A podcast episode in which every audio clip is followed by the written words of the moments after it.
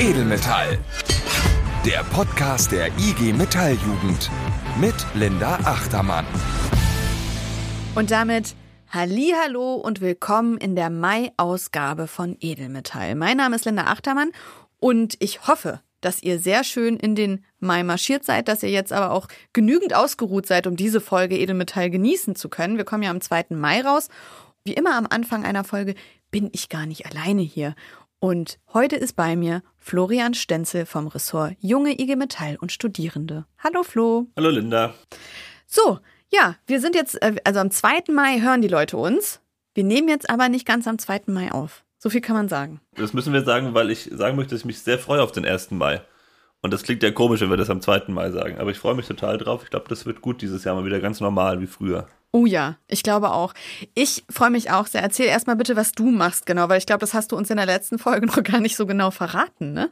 Ja, ich bin in Gießen am 1. Mhm. Mai. Äh, da ist vom DGB natürlich die große Kundgebung und lustigerweise hat der DGB-Organisationssekretär der Robin hat, hat unsere letzte Folge gehört und war richtig empört, dass ich nicht gesagt habe, dass ich in Gießen beim ersten Mal bin, sondern das so im Dunkeln gelassen habe. Deswegen möchte ich mich hier outen. Ich komme nach Gießen und hoffe, dass da viele Leute auch hingegangen sein werden. ja. Und möchte äh, grüße den Robin nochmal. Viele Grüße, Robin. Jetzt habe ich es gedroppt. ja, liebe Grüße auch. Wird ein richtig äh, cooler 1. Mai. Ja, da bin ich mir Freu sicher. Mich drauf. Da bin ich gespannt, an deine Ausführungen in der Juni-Folge zu hören, wie es war. Werde berichten. Sehr gut. Ich freue mich auch ganz besonders auf den 1. Mai und möchte auch einen Hinweis in die Vergangenheit geben, weil ich habe das letztes Mal schon ganz kurz gesagt, aber jetzt stehen wir kurz bevor und deswegen bin ich schon ganz aufgeregt. Ich mache nämlich zusammen mit Kolleginnen einen Thementag zum Thema Protest im Radio. Cool. Bei Radio 1 vom RBB. Das ist ein sehr toller Radiosender, den wir hier in Berlin-Brandenburg haben. Und da reden wir einen ganzen Tag über das Thema Protest und haben zum Beispiel auch die Bezirksleiterin von BBS, Birgit Dietze, im Gespräch, die mit uns über die 35-Stunden-Woche redet. Und wir haben Christoph Becker, den Bundesjugendsekretär der DGB-Jugend dabei, der über Willy Bleicher spricht und den porträtiert und sagt, warum das ein Gewerkschafter ist, der ihn bis heute noch begleitet und prägt. Aber wir haben auch zum Beispiel Christina Henel im Gespräch und andere tolle AktivistInnen, die uns sagen, was bringt uns eigentlich auf die Straße und warum ist Protest wichtig und so weiter und so fort. Voll gut, hört sich gut an. Ja, man kann das alles Coole noch online. Gäste. Ja. Cool, viel Erfolg dabei. Dankeschön. Und jetzt kommen wir aber auch mal für alle Hörerinnen und Hörer ins Hier und Jetzt zurück. Nämlich, wir reden jetzt mal über das, was jetzt noch in diesem Monat wichtig wird. Wir befinden uns im Mai. Der 1. Mai liegt, wenn ihr das jetzt hört, in der Vergangenheit. Ich hoffe, ihr könnt mit diesen Zeitensprüngen jetzt gerade auch arbeiten. Und jetzt meine Frage an dich, Florian. Wenn jetzt der 1. Mai vorbei ist, heißt es ja aber nicht, dass wir nichts mehr zu tun haben im Mai. Es liegt noch ein bisschen was vor uns, oder? Nee, wir, wir haben ja immer genug zu tun. ja. Äh, der Mai ist ja der letzte Monat der Betriebsratswahlen. In den meisten Betrieben haben sie ja schon stattgefunden.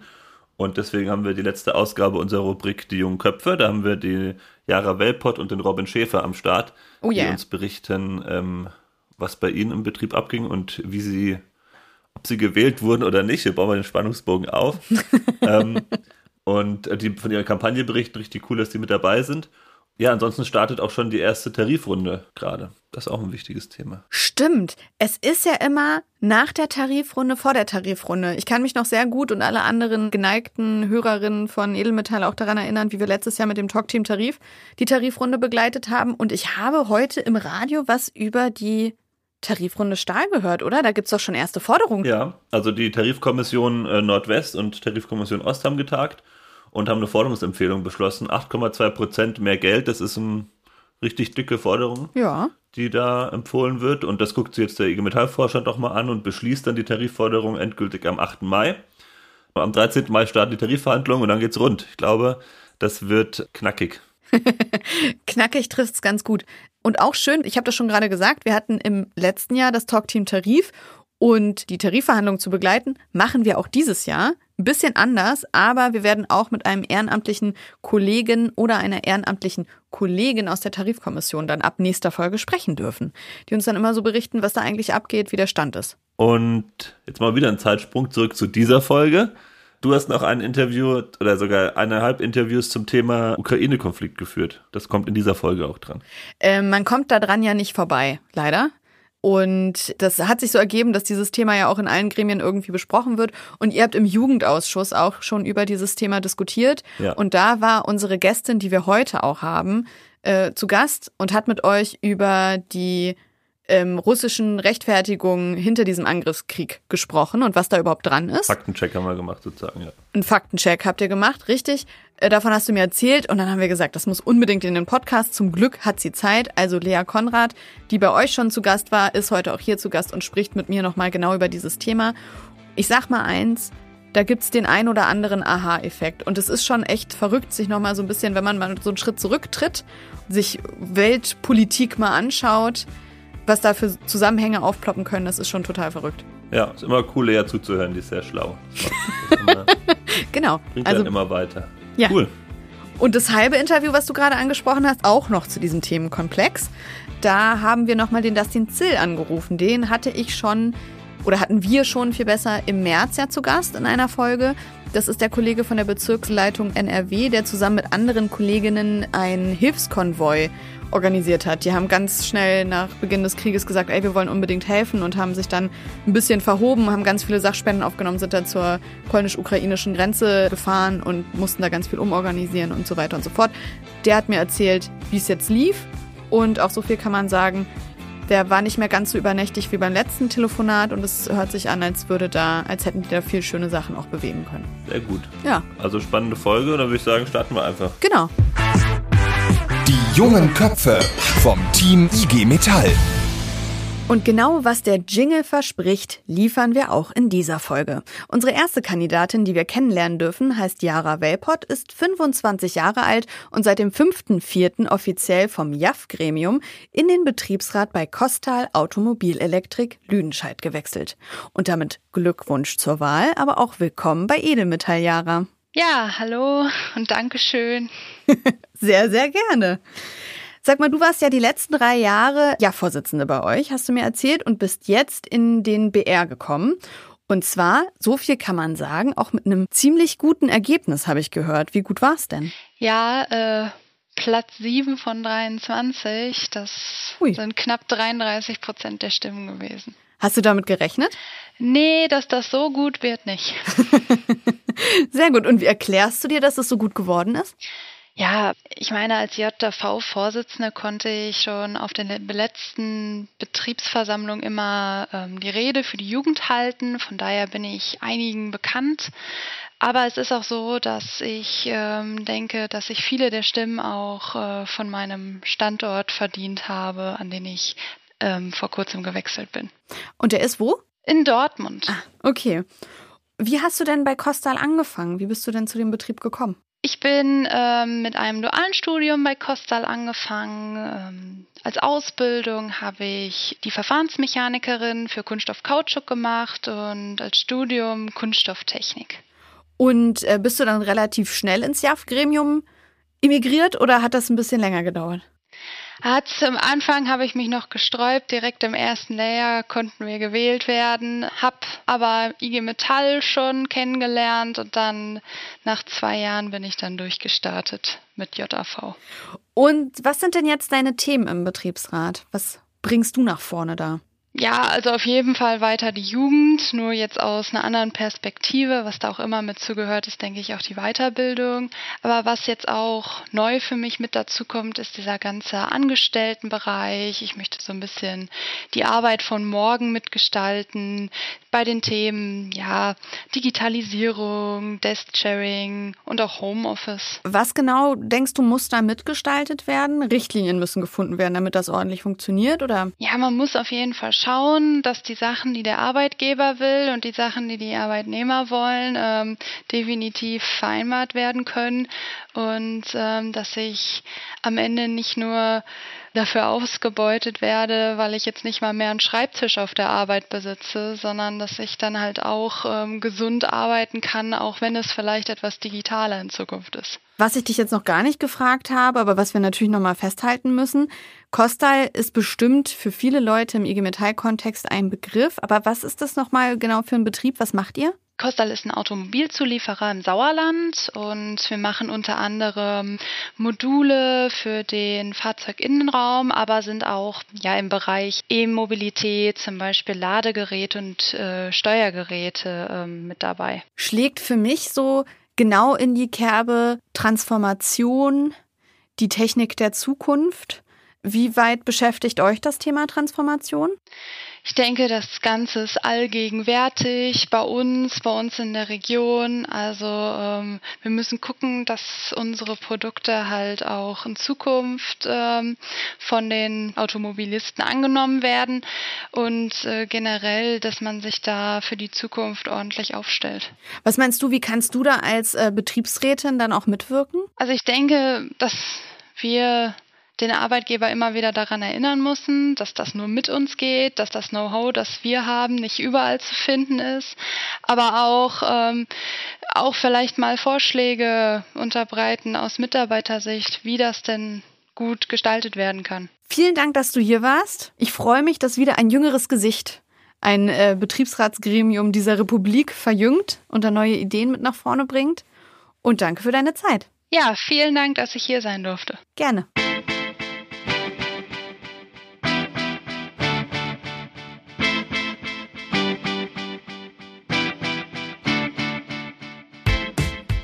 Und weiter geht's nach Babenhausen zu Continental Automotive. Denn auch da wurde ein Betriebsrat gewählt und durch einen Neuzugang in Form von Robin Schäfer verjüngt. Also, naja, fast, denn Robin ist Nachrücker. Und was das heißt, das erklärt er uns am besten einfach selbst. Ich sag schon mal, hi Robin, willkommen bei Edelmetall. Ja, moin. Ja, also, was heißt Nachrücker? Natürlich, man kann mir trotzdem gratulieren. Äh, ah, okay. Es ist als, ich würde mal sagen, junger Anwerber, der das erste Mal auf einer Personenwahlliste steht, schon durchaus als Erfolg zu werten, dass man unter die ersten Nachrücker gekommen ist, beziehungsweise inzwischen erster Nachrücker ist.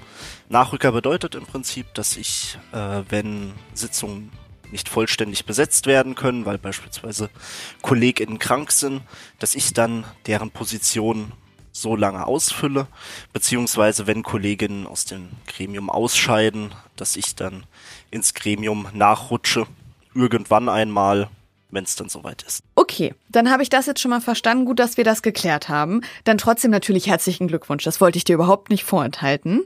Du selber hast ja auch mit einer Ausbildung bei Continental angefangen, oder? Mit was für einer denn? Ja, richtig. Ich habe ähm, 2016 mit einer Ausbildung zum Mechatroniker angefangen. Hab hm. die jetzt schon vor einiger Zeit mehr oder minder erfolgreich abgeschlossen und ähm, naja, bin danach in die Festanstellung bei Continental gewechselt. Und sag mal, wie sieht denn Continental aus? Was, was macht ihr denn eigentlich? Wir sind ein Automobilzulieferer mhm. und entgegen dem, was man normalerweise denkt, wir machen tatsächlich mehr als Reifen. äh, wir produzieren bei uns am Standort Kombi-Instrumente, Head-Up-Displays, Touchpad-Einheiten sind vor etwas längerer Zeit mal von Siemens zu Continental rüber gewechselt. Ah, okay. Und äh, wie viele Leute arbeiten ungefähr bei euch am Standort? Wir sind aktuell, wenn ich die Zahlen recht in Erinnerung habe, da ist gerade auch relativ viel Fluktuation drin, sind wir um die 3000 Kolleginnen am Standort. Ähm, das wird sich allerdings in den kommenden Jahren aufgrund einer Teilschließung bzw. Standorttransformation noch drastisch verändern. Hm. Okay, da hören wir uns wahrscheinlich nochmal an anderer Stelle zu. Wie lief dann aber bei euch der Wahlkampf dann ab? 3000 Leute sind ja schon mal, das ist ja auch schon mal eine Zahl, die man irgendwie dann auch erreichen möchte und sich vorstellen möchte. Wie sah das aus bei euch? Der Wahlkampf bei uns war im Gegensatz zu dem, was an anderen Standorten abgelaufen ist, recht ruhig. Mhm. Es gab wie immer keine weiteren Listen, sondern nur eine einzige gemeinsame Liste, dementsprechend eine Personenwahl. Das Einzige, was diesmal vielleicht etwas anders war, ist, dass sich äh, zehn Kolleginnen zusammengeschlossen hatten, um gemeinsamen Wahlkampf zu machen. Da wurde dann beispielsweise ein Wahlkampfvideo aufgenommen. Es wurden Flyer verteilt. Jede Kollegin wurde nach Möglichkeit noch einmal persönlich angesprochen. Das war so bei uns am Standort bisher noch nie der Fall. Mhm. Und da wurde mal was Neues ausprobiert. Und auch wenn einige anfangs damit etwas gefremdelt haben, würde ich behaupten, dass es am Ende das Ganze doch ein Stück weit noch nach vorne gebracht hat. Jetzt wurde das Gremium aber gewählt. Wie sieht's denn aus? Wie ist der Altersdurchschnitt? Wie können wir uns das vorstellen? Natürlich sind wir alle extrem jung und motiviert in den besten Jahren. ähm, du bist Nein, okay. Ja, ich weiß. ähm, Spaß beiseite. Also wir in leider Gottes den meisten Betriebsratsgremien sind wir ein vorwiegend, nenne ich es jetzt mal vorsichtig, etwas älteres Gremium. Hm. Ähm, ungefähr in der Mitte der 40er Jahre. Ich bin mit meinen zarten 23 Jahren auch mit Abstand der Jüngste im Gremium und leider Gottes auch der Einzige in dieser Altersklasse, der sich überhaupt erst hat aufstellen lassen. Also diese Ausgabe von äh, Die jungen Köpfe vom Team IG Metall ist ja jetzt nun auch schon die Lass mich nicht lügen, ich glaube vierte oder fünfte. Und wenn man Edelmetall hört, dann hat man das Gefühl, Mensch, das läuft ja super. Es kommen immer wieder tolle, neue, motivierte junge Leute in die Betriebsratsgremien. Jetzt bleibt der Altersdurchschnitt aber noch hoch. Das heißt, wir haben jetzt doch auch noch ein bisschen was zu tun. Wir haben gerade noch nicht alles geschafft, meinst du, oder wie? Ja, da, der Überzeugung bin ich definitiv. Ähm, mhm. Auch wenn es definitiv viele junge Kollegen gibt, die jetzt zum Glück in die Betriebsratsgremien reingerutscht sind oder wie in meinem Fall hoffentlich das auch noch tun werden. Noch am Rutschen sind. Ja, noch am Rutschen sind. ähm, ist der Altersschnitt leider Gottes halt immer noch nicht in dem Bereich, wo ich sagen würde, darauf können wir uns ausruhen. Dann bleiben wir jetzt noch mal ein bisschen bei der Außenwirkung dieser Rubrik, weil auch was alle Menschen, die hier auftauchen, äh, gemein haben, neben ihrem jungen Alter und äh, der Wahl in das Betriebsratsgremium, ist, dass alle irgendwie entweder ja Vorsitzende, Vorsitzender waren oder halt sehr aktiv in der JAF waren. Und es ist jetzt keiner dabei, der irgendwie aus der Reihe tanzt. Das ist irgendwie auch logisch.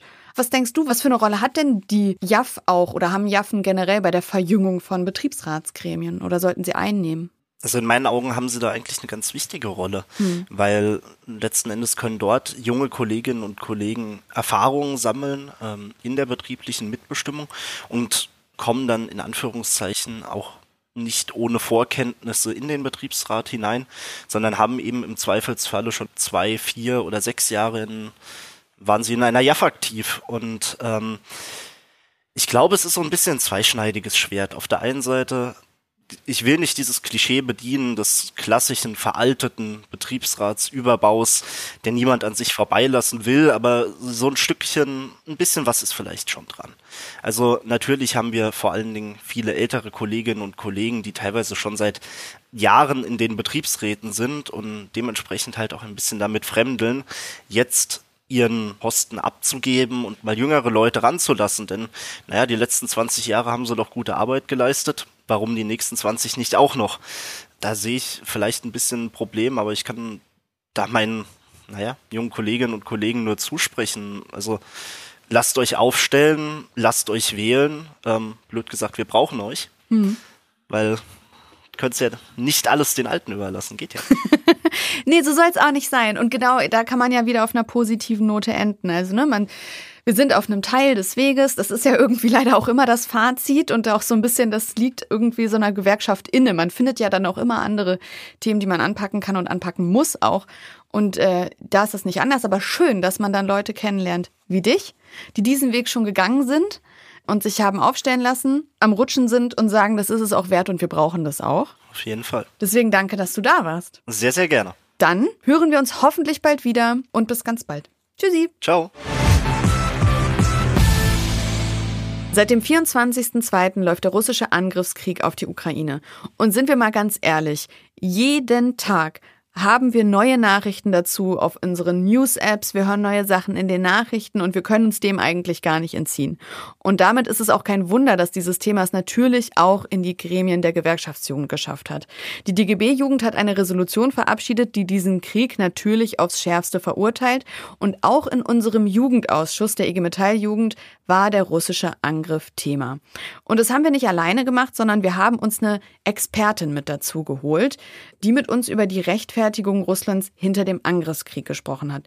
Der Name dieser Expertin ist Lea Konrad. Sie ist Friedens- und Konfliktforscherin, arbeitet an der Uni Gießen und bei dieser Diskussion im Jugendausschuss haben wir direkt gemerkt, Moment mal, das verdient eine breitere Aufmerksamkeit, das muss nochmal in den Podcast. Und deswegen freue ich mich sehr, dass Lea jetzt hier ist. Hi Lea.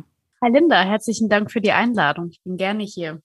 Es freut mich wirklich sehr, weil ich glaube, man muss das jetzt mal vorneweg sagen. Natürlich sind wir uns alle einig und auch die Metalljugend ist sich einig, dass es keine Rechtfertigung für diesen Krieg gibt. Was aber sehr irritiert, ist, dass es ja doch eine Rechtfertigung gibt auf russischer Seite. Und die ist auch relativ ausführlich von Putin in mehreren Reden dargelegt worden und mit auch, wenn man möchte sagen, viel Überzeugung einfach auch dahinter, dass man das Gefühl hat, er könnte das sogar selber glauben. Und deswegen haben wir uns gedacht, wir sollten mal diese russische Argumentation wirklich Punkt für Punkt auseinandernehmen und uns fragen, könnte das wirklich sein? Bist du dafür bereit? Ja, auf alle Fälle, absolut. Also, ich würde gerne mal da starten, wo es direkt bei mir klemmt, wenn ich mir das vorstelle und diese Argumentation vor Augen führe. Putin sagte in einer Rede am 21.02., die Ukraine habe nie eine wirkliche Staatlichkeit gehabt. Er sagt also auf gut Deutsch, die Ukraine gebe es als Land gar nicht. Und da denke ich mir, Moment, haben wir uns nicht eigentlich weltweit darauf geeinigt, dass genau das Gegenteil der Fall ist? Wie kann es denn sein, dass alle anderen Staaten sagen, natürlich ist die Ukraine ein souveräner Staat und Russland sagt jetzt auf einmal, nö, sehe ich anders. Ja, absolut. Ähm, also das Völkerrecht ist hier ja ganz eindeutig. Die Ukraine ist weltweit als Staat anerkannt, ist Mitglied der Vereinten Nationen. Ihre politische Eigenständigkeit und ihr Staatsgebiet sind vor fremden Eingriffen geschützt. Und das ist dann auch relativ egal, was Wladimir Putin dazu sagt. Das ändert natürlich nichts daran, dass rein faktisch völkerrechtlich die Ukraine ein Staat ist. Putin versucht so Allgemeines so darzustellen, als sei das nicht der Fall, um eine Einmischung in die ukrainische Politik und jetzt letztendlich auch den Krieg gegen die Ukraine zu rechtfertigen. Diese Argumentation basiert auf einer sehr ideologisch geprägten Sicht. Man versucht also von außen der Ukraine ihre eigene Geschichte, Identität und Staatlichkeit abzusprechen. Nach dieser Erzählung gibt es keine ukrainische Identität, keine ukrainische Bevölkerung. Die ukrainische und die russische Geschichte seien somit deckungsgleich gewesen und die Ukraine einen eigentlich Russin. Die Ukraine sei von Lenin und der Sowjetunion erst gegründet worden, behauptet Putin ja. Und das stimmt natürlich nicht. Es gibt eine sehr weit zurückgehende ukrainische Geschichte, eine ukrainische Identität, die auch schon vor der Sowjetunion und unabhängig davon existiert hat. Aber diese Unterdrückung der ukrainischen Identität ist auch nicht eine Erfindung Putins die reicht ebenfalls schon sehr weit zurück in die Geschichte, ins russische Fürstentum, später in die Sowjetunion. Bildlich steht natürlich dafür die Grausamkeiten des Holodomor von einigen Expertinnen als Völkermord bezeichnet, wo schon unter Stalin versucht wurde, die ukrainische Bevölkerung auszuhungern und den Widerstandswillen zu unterdrücken. Da sind damals in den 1930ern circa 7000 Millionen Menschen gestorben. Okay, also dann kann man an dieser Stelle festhalten, diese unterschiedliche Geschichtsinterpretation gibt es zwischen Russland und der Ukraine schon länger. Das hat einfach jetzt schon eine längere Historie.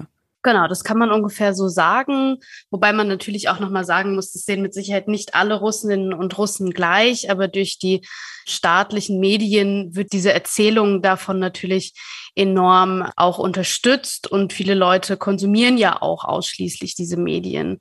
Und Putin setzt dabei gezielt problematische Interpretationen von Geschichte ein. Ob er das wirklich glaubt oder nicht, das können wir nicht wissen. Aber er verbindet diese Erzählung, die er sich da zurechtgelegt hat, hat er ja, ich glaube, am, am 21., also ein paar Tage vor dem Angriffskrieg, hat er wirklich mehrere also fast, ich glaube, anderthalb Stunden wirklich diese historische Abhandlung vorgetragen, wie ein ganz, ganz schlechtes Geschichtsreferat, wenn es nicht so ernst wäre. Und ähm, er verbindet es gezielt mit Sachen, die in der russischen Bevölkerung geteilt werden und möchte vor allem die eigene Bevölkerung natürlich davon überzeugen, dass es in irgendeiner Weise rechtfertigt wäre, dort einzugreifen. Die Ukraine bezeichnet er deswegen häufig auch als westliches oder nationalistisches Projekt. Und das passt natürlich dazu, dass er dann auch sagt, die Ukraine sei von der NATO kontrolliert und so weiter und so fort. Und er spricht auch häufig davon, dass die Ukraine der kleine Bruder Russlands wäre. Und für alle, die einen großen Bruder haben, ähm, häufig wird es ja dann so dargestellt zumindest, ob das immer stimmt, ist die Frage, ähm, dass der große Bruder Recht hat und auch das Recht hat zu wissen, was der kleine Bruder will oder was für ihn gut ist. Und das ist natürlich auch eine Erzählung von russischer Überlegenheit gegenüber der Ukraine. Und das scheinen viele Menschen zu glauben. Also diese was Putin als Spezialoperation bezeichnet, wie als Angriffskrieg, wird ja häufig so verpackt, als wolle man die UkrainerInnen befreien. Und viele, angeblich viele russische Soldaten hätten das wirklich geglaubt. Und das somit wird ein bisschen auch erklärt, warum Russland gar nicht so schnell diesen Krieg entscheiden konnte, wie sie gedacht haben. Also diese falsche Annahme, wir kommen hier rein, befreien die Ukraine, was natürlich Wahnsinn ist, ist natürlich daran gescheitert, dass die UkrainerInnen nicht befreit werden möchten, weil sie eben nicht befreit werden müssen, sondern in einem eigenen Staat leben möchten und das auch frei bestimmen möchten. Okay, dann haben wir jetzt schon mal die russische Sichtweise sehr gut einmal klargezogen. Wie ist denn jetzt aber die ukrainische Interpretation? Gibt es denn Ukrainerinnen und Ukrainer, die dieser russischen Erzählung folgen oder ist die Mehrheit der Ukraine eben dabei, also zu sagen, nein, natürlich sind wir souverän, wir sind jetzt nicht der kleine Bruder Russlands? Was ist ja eigentlich los? Tja, das ist natürlich eine, eine sehr wichtige Frage. Generell kann man sagen, zumindest bis vor bis zur Krim-Annexion 2014 gab es auch viele Menschen in der Ukraine, die in Anführungszeichen pro-russisch eingestellt waren, erstmal grundlegend. Also das auch so ein bisschen gesehen haben, wir haben eine gemeinsame Vergangenheit, uns verbindet vielleicht mehr als uns trennt. Diese Spaltung in der ukrainischen Gesellschaft hat sich spätestens seit 2014, aber dann auch jetzt natürlich seit dem Angriffskrieg wahrscheinlich größtenteils erledigt. Aber in der Ukraine gibt es eben eine eigene Nationalerzählung, eine eigene Geschichte, eine lange Geschichte der Nationalbildung. Die Ukraine oder die ukrainische Bevölkerung war ganz lange unter der Herrschaft des Großfürstentums Litauen und mhm. des ähm, Königreich Polens. Und dann gibt es auch noch die Erzählung von den ukrainischen Kosaken, die so ein bisschen als abtrünnige freie Krieger oder Reiterverbände im 17. Jahrhundert auf dem Gebiet der heutigen Ukraine quasi staatsähnliche Strukturen aufgebaut haben. Und sie haben auch gegen diese polnische Herrschaft gekämpft. Aber hier sieht man schon so ein bisschen, es war nicht immer nur eine Identifikation mit Russland, sondern auch man hat sich teilweise auch von Anfang an als europäischer gesehen. Und dieser ukrainische Nationalgedanke, der bestand auch im russischen Fürstentum, der bestand in der kurz vor der Gründung der Sowjetunion, vor der angeblichen Erfindung der Ukraine durch Lenin hat die Ukraine sich erstmal selbst erfunden. Mhm. Und diese Nationalbewegung wurde in der Sowjetunion dann eben sehr stark unterdrückt und auch verfolgt. Und was würdest du jetzt sagen? Wo stehen wir denn jetzt als Europäerin? Du hast eingangs gesagt, es ist ähm, glasklar, die Ukraine ist ein ähm, völkerrechtlich anerkannter Staat mit souveränen Grenzen. Diese souveränen Grenzen wurden verletzt. Jetzt wird aber eben äh, diese Geschichtsinterpretation von Russland ja auch nicht ähm, wenig breit getreten. Man liest und hört diese Rechtfertigung immer wieder. Wo stehen wir da als Europäerinnen und Europäer? Was sagst du? Zwischen den Stühlen? Ähm, ja, eigentlich nicht. Eigentlich ist es ja relativ klar. Äh, hier nochmal der Bezug auf das Völkerrecht. Russland greift einen international anerkannten Staat an das ist völkerrechtlich durch das Gewaltverbot untersagt. Und die Ukraine hat laut diesem gleichen Völkerrecht auch das Recht, sich selbst zu verteidigen. Das muss natürlich verhältnismäßig sein, mhm. aber das Völkerrecht ist da ganz klar auf ukrainischer Seite in Anführungszeichen. Und ich glaube, in Europa müssen wir uns vor allem bewusst machen, dass es hier auch um Deutungshoheit geht.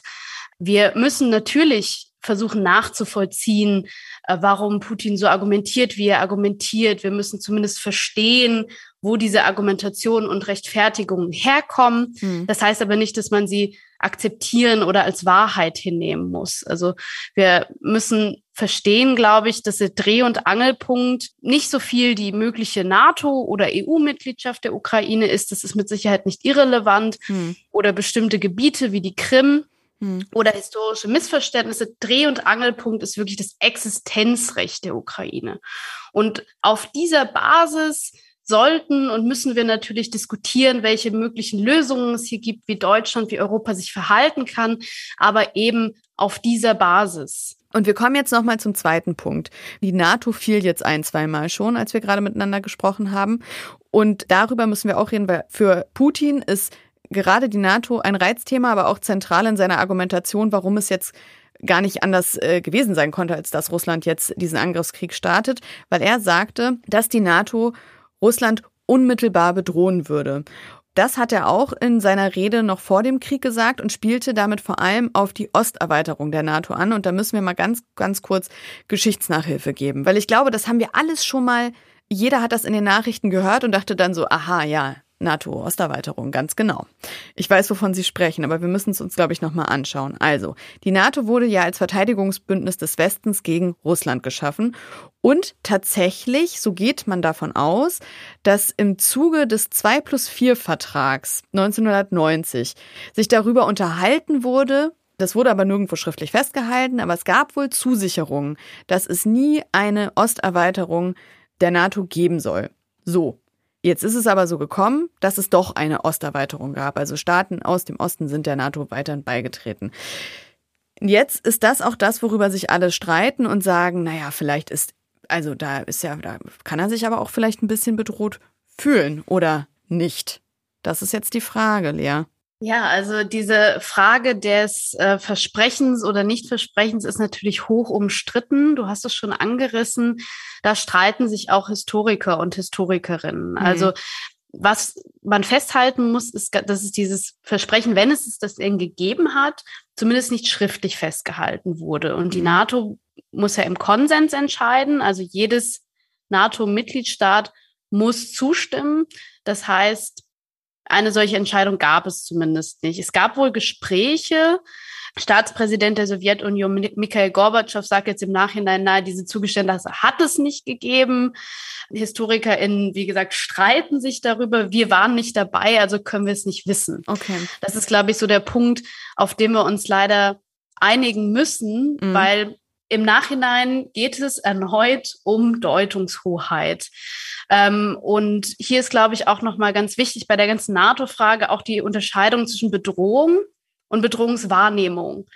Also eine Bedrohung kann man teilweise objektiv messen, aber ganz wichtig ist natürlich, welche Intention unterstelle ich auch dem anderen. Und das ist, glaube ich, auch nochmal so ein Punkt in der Diskussion, der ist ganz wichtig, weil alleine die Schaffung eines Verteidigungsbündnisses, da liegt ja auch der Fokus auf Verteidigung, und der Beitritt zu einem solchen Bündnis ist keine Bedrohung per se. Also die NATO hat natürlich militärische Fähigkeiten, die sind auch relativ hoch.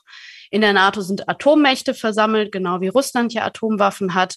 Aber allein die Tatsache, dass bestimmte Staaten aus Angst vor Russland, muss man ja dazu sagen, es wurde ja niemand gezwungen, in die NATO einzutreten und die NATO hat auch nicht wirklich offensiv dafür geworben. Die Osterweiterung war selbst in der NATO sehr umstritten.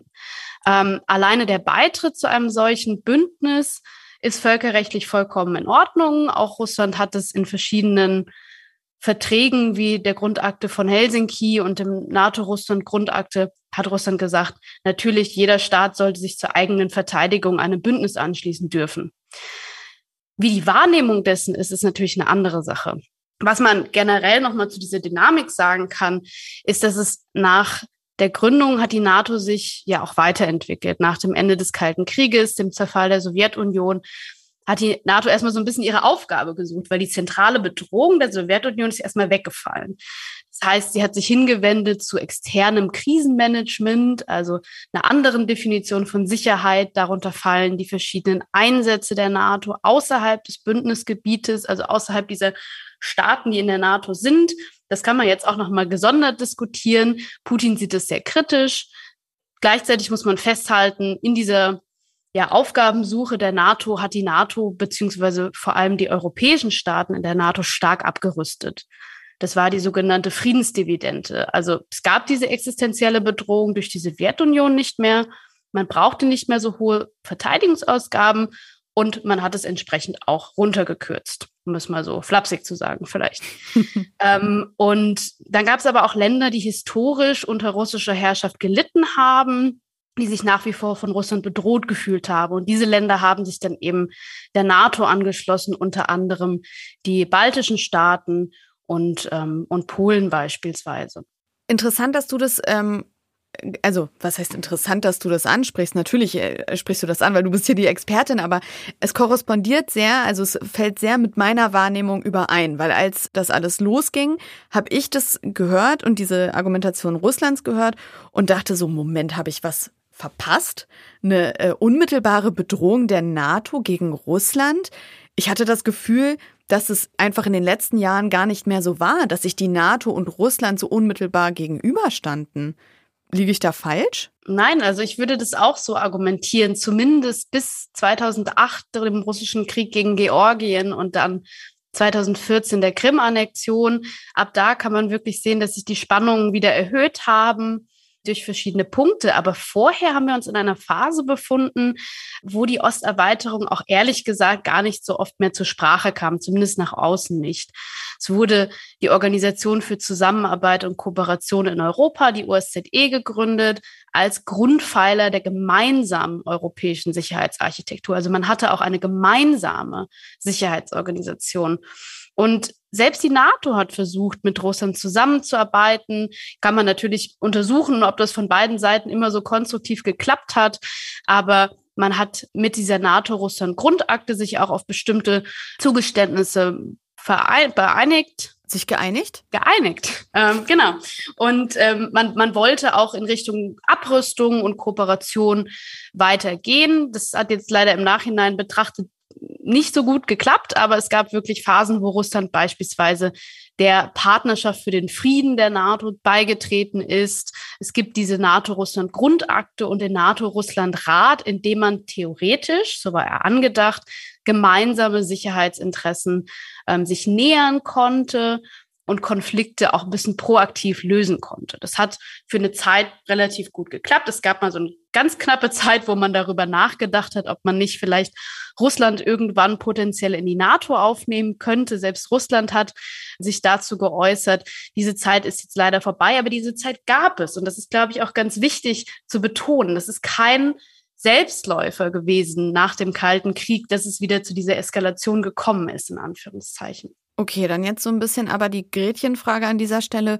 Woher kommt denn dann jetzt dieses Argument von Putin? Naja, also Putin selbst hat den Zerfall der Sowjetunion als KGB-Agent in Ostberlin miterlebt.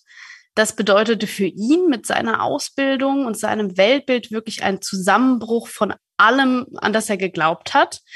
Und dann kam natürlich auch eine Phase, die für die Bürger in der Sowjetunion, gerade für die Russen natürlich auch eine enorm schlimme Zeit war mit dem Zerfall der Sowjetunion, äh, in der man auch wirklich wirtschaftliche, harte Zeiten hingenommen hat, äh, unter anderem. Und neben den tatsächlichen militärischen Fähigkeiten der NATO, die sie ja hat, ist für Putin gleichzeitig die NATO weiterhin Ausdruck dieses US-Sieges in Anführungszeichen über die Sowjetunion. Also angeblich gebrochene Versprechen, Enttäuschung und eine permanente Demütigung, in dem eben durch den Bestand der NATO, die aus russischer Sicht US gelenkt ist, was so ja gar nicht stimmt, ähm, aber es ist so eine permanente Erinnerung daran, dass die USA weiterhin eine Großmacht sind und die Sowjetunion zerfallen ist und Russland eben diesen Großmachtstatus nicht mehr hat, den Putin Russland ja zurückgeben wollte. Und das ist natürlich auch das ideale Feindbild sozusagen.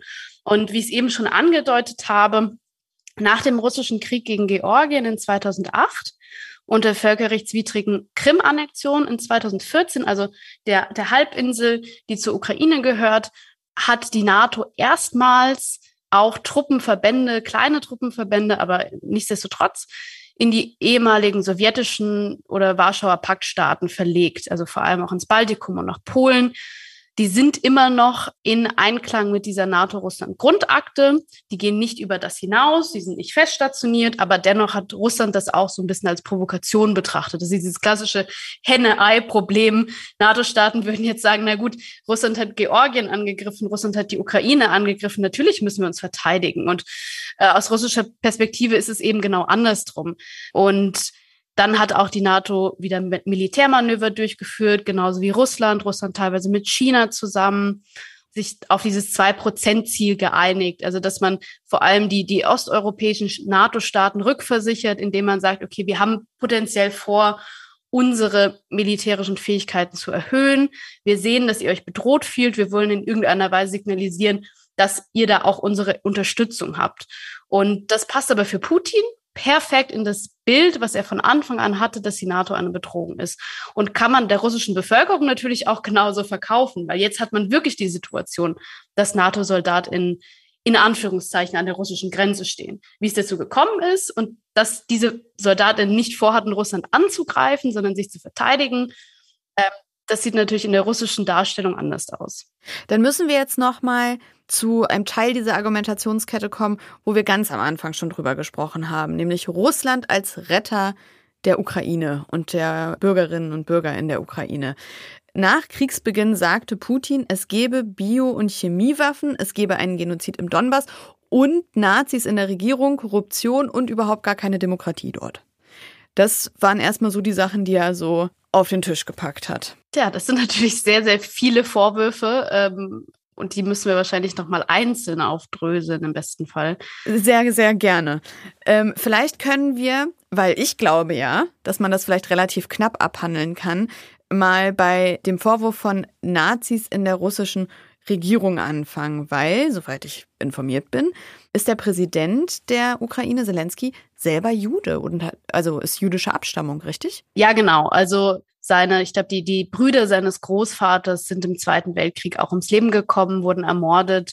Und zu Zelensky selbst, der ist natürlich kein Rechtsextremer, er ist kein Nazi, er ist auch kein Drogenabhängiger, wie Putin das gerne darstellt. Er ist jetzt natürlich so das Symbolbild und die moralische Leitfigur der UkrainerInnen. Ähm, das wollte Putin natürlich auch verhindern. Erstmal aber zu den angeblichen Rechtsextremisten oder Nazis angeblichen in der ukrainischen Regierung, da ist nichts dran. Also es gibt eine rechte Partei, die bei den letzten Wahlen auf 2,15 Prozent gekommen ist der Stimmen. Also das ist nicht besonders viel. Da haben wir, glaube ich, in anderen Ländern in Europa ähm, ein deutlich schlimmeres Problem mit rechtsextremistischen Parteien. Auf jeden Fall. Und diese ist aber auch nicht an der Regierung beteiligt. Parteien decken natürlich nicht alles ab. Was häufig genannt wird als, als Punkt ist das sogenannte Azov-Regiment. Das wurde 2014 nach der Krim-Annexion gegründet, quasi im Widerstand zur ukrainischen Regierung. Da wurde gesagt, die ukrainische Regierung kann uns nicht verteidigen gegen Russland. Wir müssen das selbst in die Hand nehmen. Also so eine auf eigene Faust Militärregiment inzwischen eingegliedert in die ukrainische Armee. Aber was das Problem natürlich ist, ist, dass diese Gruppe sehr problematisch ist, weil sie vor allem rechtsextreme Symbole und Gedankengut verwendet.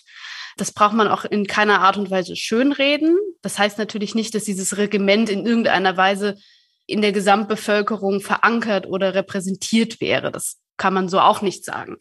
Jetzt haben wir natürlich die Situation, dass dieses Azov-Regiment eine der letzten Kräfte sind, die in Mariupol in der südostukrainischen Hafenstadt in diesem Azov-Stahlwerk noch die letzten Meter Mariupol verteidigen.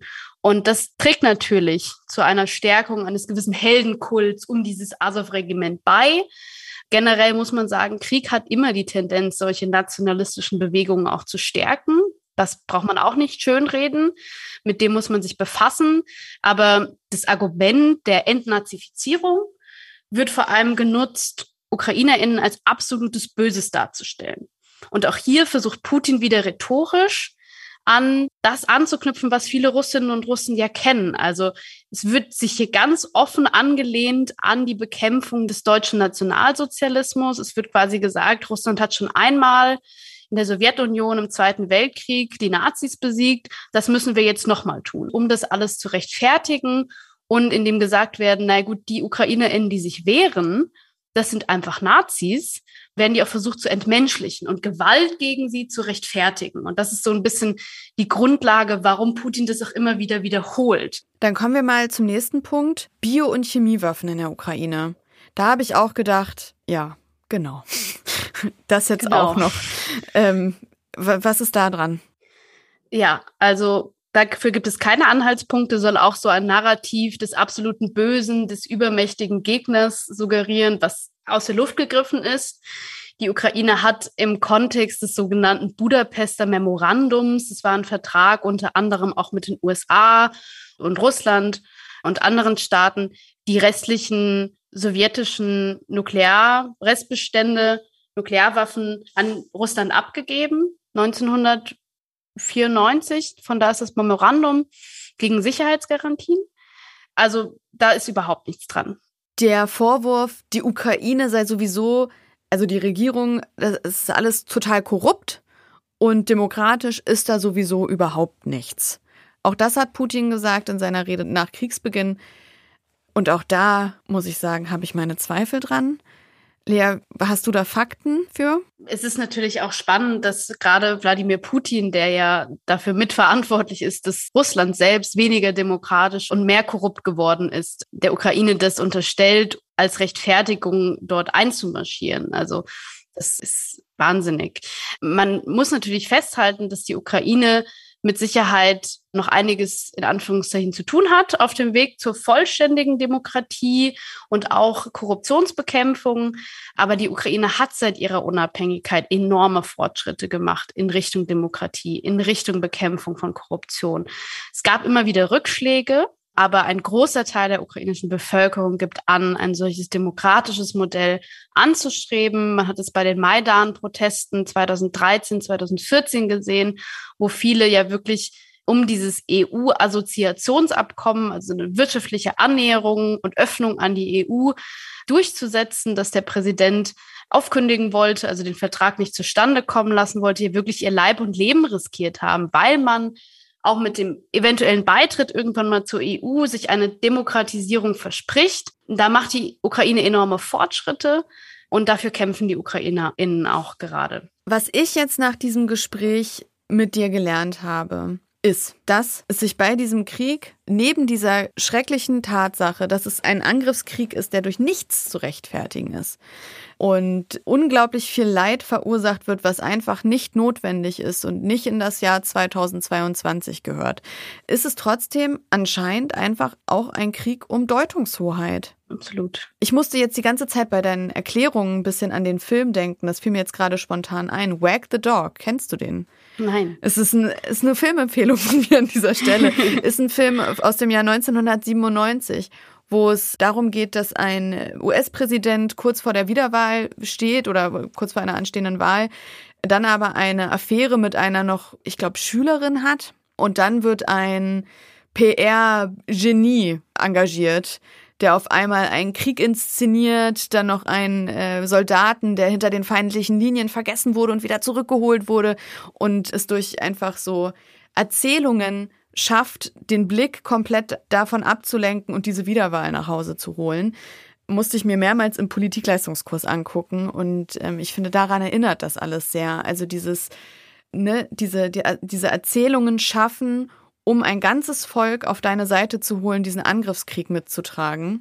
Es fühlt sich halt auch ein bisschen an, ehrlicherweise, wie eine ziemlich krasse Pattsituation, weil was wir jetzt auch gemerkt haben die ganze Zeit, die Darstellung gehen ja ziemlich weit auseinander. Und deswegen ist die Frage, wenn diese Darstellungen aber bestehen bleiben, wie, wie, also wie, wie kommen wir da überhaupt raus? Weil ich sehe keinen Weg.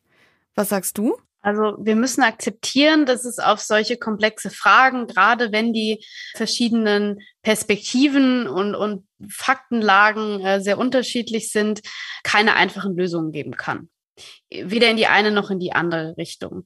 Dahingegen müssen wir realistisch sein, wirklich einbeziehen, wie wird hier argumentiert, wo liegen hier die Fakten und was sind die wahren Gründe für diesen Krieg und wo wir uns sicher alle einig sind, hier in Deutschland und in Europa, ist, dass es am Ende eine diplomatische Lösung geben muss.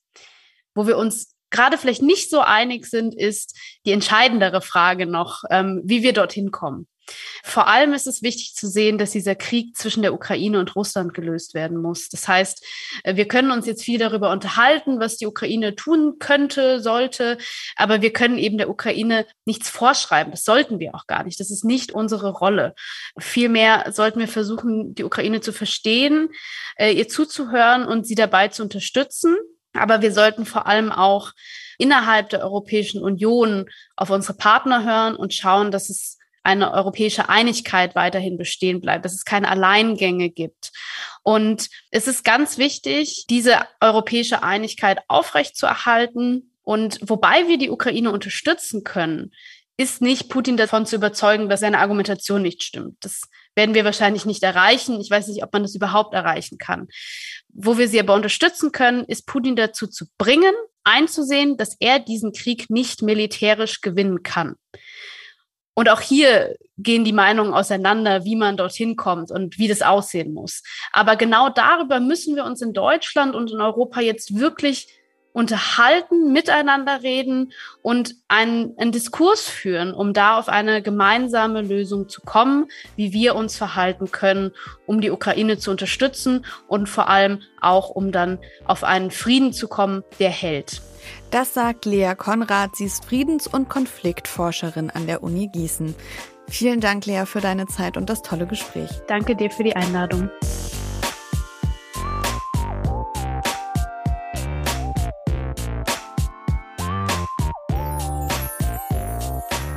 Halt, stopp. Bevor wir jetzt zum Ende dieser Folge kommen, habe ich noch ein Recap für euch vorbereitet, weil ihr erinnert euch doch bestimmt an Dustin Zill, oder? Der war gemeinsam mit seinen Kolleginnen und Kollegen im Bezirk NRW dabei, direkt nach Kriegsbeginn Spenden zu sammeln und ist mit denen dann auch an die polnisch-ukrainische Grenze gefahren mit einem LKW-Konvoi. Äh, wir haben kurz vor der Abfahrt ja mit ihm gesprochen und ich dachte, es wäre doch eigentlich mal ganz cool zu hören, wie es denn gelaufen ist. Und wie durch Zauberhand ist er jetzt nochmal im Podcast. Hi Dustin. Hi. Ja, ich habe die Frage schon eigentlich formuliert. Wie lief's denn? Ihr habt die Hilfsgüter an die polnisch-ukrainische Grenze gebracht. Ist alles da angekommen, wo es hin sollte? Ja, das ging richtig gut. Das war auf jeden Fall eine Riesenerfahrung. Richtig anstrengend und haben das Wichtigste eingepackt, sind es vor Ort losgeworden und haben sogar noch drei Leute mitgenommen wieder von der Grenze. Krass, ihr habt drei Leute mitgenommen. Wer war das? Ja, wir haben drei Frauen, drei ukrainische Frauen haben wir mitgenommen. Unsere Hilfsgüter haben wir ja vor Ort. Das war erstmal ein Erstaufnahmezentrum, wo die Leute zwei Nächte irgendwie erstmal unterkommen und runterkommen können. Und gleichzeitig wurden da aber auch hinten im Lager Spenden gesammelt. Ja, wir haben dann ein Schild gemacht, wo wir hinfahren, zurück quasi nach Düsseldorf, Kassel und sind dann durch die Leute gelaufen und drei Leute, drei Frauen haben sich gemeldet. Es ist jetzt nicht so, dass ähm, die Leute da auf dich zugerannt kommen und mitfahren wollen, sondern die waren schon sehr, sehr misstrauisch, was auch verständlich ist irgendwie, weil da wohl auch viel Schindluder betrieben wurde von anderen Leuten, die Geld verlangt haben am Ende oder was weiß ich. Und dementsprechend misstrauisch waren die auch. Also wir hatten zwei Personen, die haben uns gesagt, die haben eine Familie in Kassel, da würden sie gern hin. Das war bei uns auf dem Weg. Dann stellte sich dann bei uns raus, die Adresse, wo wir hinfahren, das ist eine Flüchtlingsunterkunft in Deutschland. Und dann haben wir gefragt, weil wir wollten ja auch helfen, irgendwie, ob das für die in Ordnung ist, ob sie wissen, wo sie hinfahren. Und sie haben nur gesagt, ja, sie wollten da raus. Dann haben wir sie rausgelassen. Sie sind da aufgenommen worden. Wir sind dann weitergefahren mit einer älteren Frau nach Düsseldorf. Sie hatte auch gesagt, sie hat hier ähm, Familie oder Verwandte, so wie wir das damals verstanden haben, haben sie dann in, nach Düsseldorf gebracht und dann haben wir uns eigentlich unter unseren Kollegen alle gedacht, das können wir irgendwie nicht so stehen lassen, so sie da absetzen und für sich lassen. Sind dann zwei Tage später auch nochmal vorbeigefahren, ähm, haben Hilfe angeboten, Kleidung gebracht, ein bisschen Geld gebracht, damit sie erstmal was hat hatte aber auch damals dann schon gesagt, dass sie noch Familie in der Ukraine hat. Zwei Töchter und zwei Enkelkinder, die erstmal nicht mitkommen wollten. Und wir haben dann direkt unsere Hilfe angeboten, haben gesagt, wenn sie kommen möchten, dann holen wir sie auch ab und von der Grenze und kriegen das auch irgendwie alles hin. Und so hat sich das dann auch weiterhin ergeben, dass wir dann jetzt tatsächlich eine Familie von fünf Frauen und jungen Mädchen bei uns aufgenommen haben und sogar imstande waren, denen auch eine Unterkunft zu bieten. Sie wohnen jetzt alle zusammen im Haus, sind total glücklich und leben sich gerade hier so, so ein. Danke dir, dass du uns nochmal auf den neuesten Stand gebracht hast. Bitte ganz lieben Gruß an alle Kolleginnen und Kollegen, die das mit dir auf die Beine stellen. Und dann bis zum nächsten Mal, würde ich sagen. Ja, danke dafür, dass du mich nochmal eingeladen hast. Na klar. und bis zum nächsten Mal. Tschüss. Damit ist diese Folge Edelmetall leider schon vorbei, aber auch okay, weil es war ja eine schöne Folge, oder Florian? Ja, also hat sich gelohnt, äh, einmal durchzuhören. War eine tolle Gesprächspartnerin, spannende Themen. Ich bin, bin zufrieden. Sehr gut. Oh, okay, dann so viel zu meiner Zwischenbeurteilung oder wie, naja, egal. Ist auch, ist auch wurscht. Wir sind jetzt, wir sind jetzt am Ende der Folge angekommen. Ich kann jetzt ruhig schlafen, weil Florian hat es gefallen. Ich hoffe euch auch. Wir können sagen, wir hören uns am 6.6. wieder, ne, im Juni. Das ist der genau. erste Montag im Monat. Und bis dahin können wir natürlich nicht ruhig machen. Es gibt einiges zu tun. Hast du noch eine Botschaft an die Hörerschaft? Wir drücken die Daumen für die ersten Verhandlungen natürlich in der Stahltarifrunde, die jetzt anstehen. Yes. Und da gucken wir dann im nächsten Monat drauf. Und wie gesagt, JAF-Wahlen werden auch ein Thema spielen. Also eine Rolle spielen mache ich natürlich. Bleibt spannend. wie immer. Und damit dann Tschüss, ich bin in der Achtermann. Das war Florian Stenzel und wir sagen Adiosi Cabanossi. Bis zum 6.6. Ciao. Edelmetall. Der Podcast der IG Metalljugend. Gefördert vom Bundesministerium für Familie, Senioren, Frauen und Jugend.